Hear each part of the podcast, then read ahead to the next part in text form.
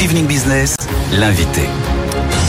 Et on va faire du sport, on le disait dans le sommaire. Bonsoir Marc-Henri Bozière. Bonsoir. Bonsoir. Merci d'être avec nous. Vous êtes le PDG du Coq Sportif qui joue à fond la carte du Bandit de France, on le sait. Et là, vous accélérez puisque demain, vous doublez officiellement euh, la surface de votre usine historique de Romilly-sur-Seine, c'est dans l'Aube. Vous ouvrez les portes demain après euh, deux ans de travaux. J'imagine que c'est une journée euh, à part pour vous historique, enfin, qui restera dans la mémoire. Dans l'aventure d'un entrepreneur, c'est une date qui compte. Bien sûr, puisque c'est la ville d'origine de ce patrimoine national qu'est le coq sportif. Euh, purement et, et, et, fortement français euh, et qui a rayonné à l'international euh, il fut un temps et qui depuis 30 ans avait disparu. Donc ce retour dans sa ville d'origine, mmh. c'est essentiel. Euh, c'est essentiel pour euh, la symbolique et c'est essentiel pour le savoir-faire qu'on y a mis puisqu'on a mis de l'industrie et, et, le retour de l'industrie de la bonneterie et des, des, équipements sportifs dans ce lieu qu'il avait perdu au, au profit d'autres d'autres pays beaucoup plus loin. Donc il y, a, il y a beaucoup beaucoup de symbolique y compris le lieu qui était la dernière usine de la famille. Mais oui, alors ce retour, il est évidemment symbolique et vous avez raison de le souligner pour la marque. Il est aussi très important pour le tissu économique français. Mais alors expliquez-nous pourquoi est-ce que vous avez décidé de doubler la taille de votre usine? Qu'est-ce que vous allez y faire? On est, on est parti en 2009 euh, avec cette idée euh, un peu folle de faire des, des, des, du textile de manière différente euh, pour une économie plus circulaire, euh, que celui qui achète son t-shirt euh, puisse potentiellement donner du, du travail euh, à quelqu'un de sa famille oui.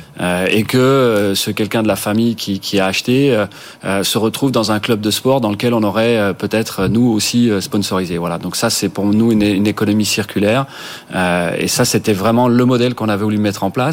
À côté de ça, il y a le côté écologique, euh, puisque euh, les stocks d'invendus sont, les, sont, sont ce qui pollue le plus dans notre industrie, qui est une des plus polluantes. Oui. Avec ce retour euh, aux sources, on était capable de faire ça. Aujourd'hui, on prend euh, les Jeux Olympiques de Paris 24, les équipes de France, euh, comme un, un, vrai challenge pour continuer. Vous êtes le, pardon, je précise, vous êtes l'équipementier oui. officiel des athlètes. Des français. athlètes, des équipes de France au complet et de Paris 24 dans, dans son équipement de tous les jours.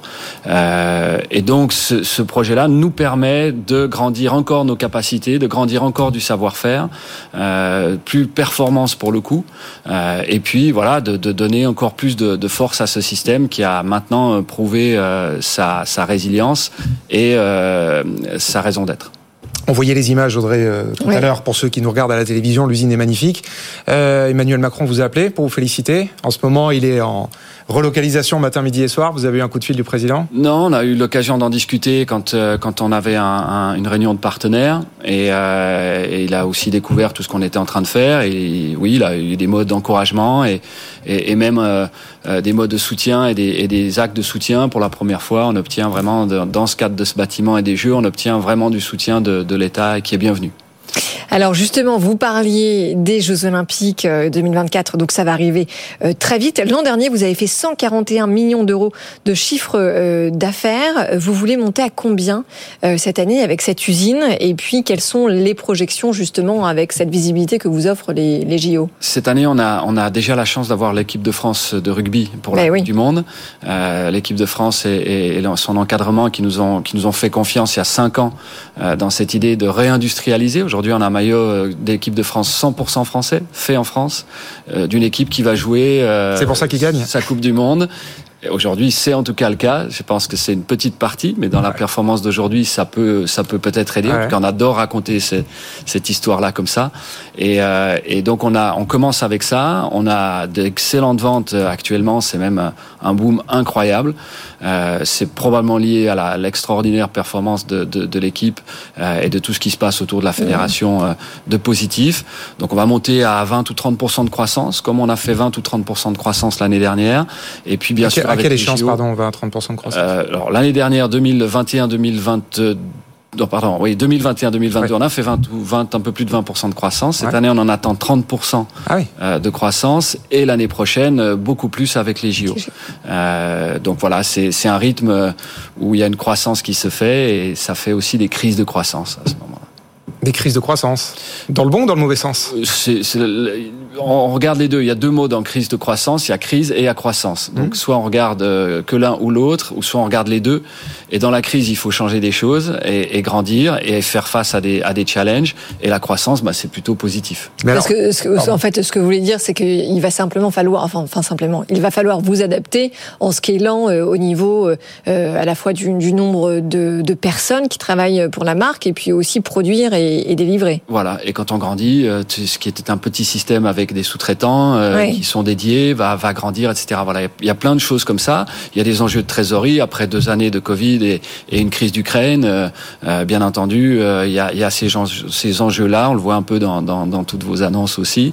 Euh, on n'est pas à côté de ça, même si notre croissance est belle et que le projet a, a a prouvé euh, sa raison d'être. euh, voilà, on n'échappe pas à ce genre de choses. Alors justement, vous nous tendez une perche. Ouais. Tout ce qui se passe en ce moment dans le secteur, dans le Mm. textile, bon, vous c'est le sport, c'est un peu Mm. particulier, mais tous les jours il y a des enseignes qui tombent. Hier c'était encore Jennifer.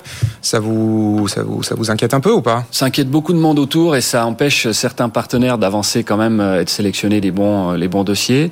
Euh, Quand vous Aujourd'hui, dites partenaire, c'est les banques. Ça peut être ça peut être tout type de partenaire. Et les fonds banques, aussi, euh, sûrement. bien entendu, les, les- Ouais. les fonds également.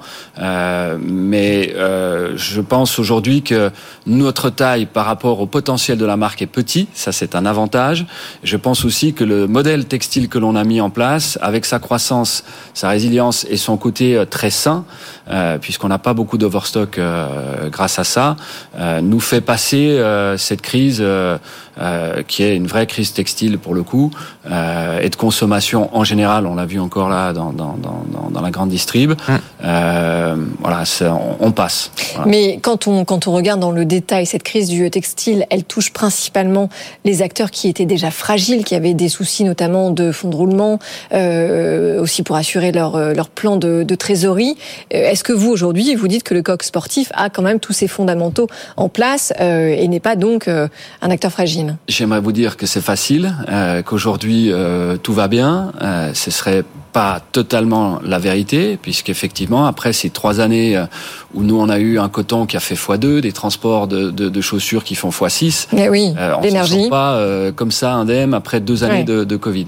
En revanche, euh, oui, euh, on a les mesures, le nécessaire, des actionnaires qui soutiennent et des partenaires qui nous soutiennent et qui vont faire qu'on va réussir à, à passer cette crise. Oui. Donc vous avez eu des, des hausses de coûts énormes, vous, vous venez de le dire. Et alors les, les prix, vous avez augmenté les prix de combien? Et ça, c'est tout le, c'est toute la problématique euh, Bah oui, actuelle. bien sûr. c'est euh, jusqu'où on va répercuter euh, Et donc sur des salaires que je vois pas forcément euh, monter euh, de la même vitesse et la même manière.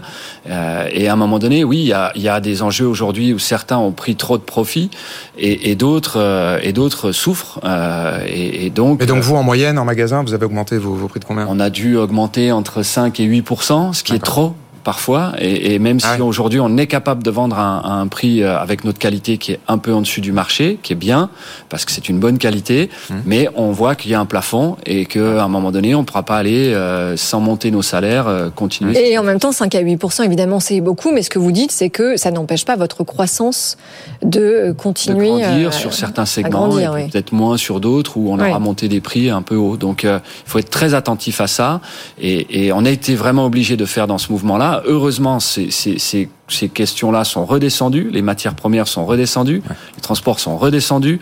On adapte tout de suite nos prix euh, à la baisse et c'est ça qui va aussi jouer ces Et alors, vous parliez du, du rugby.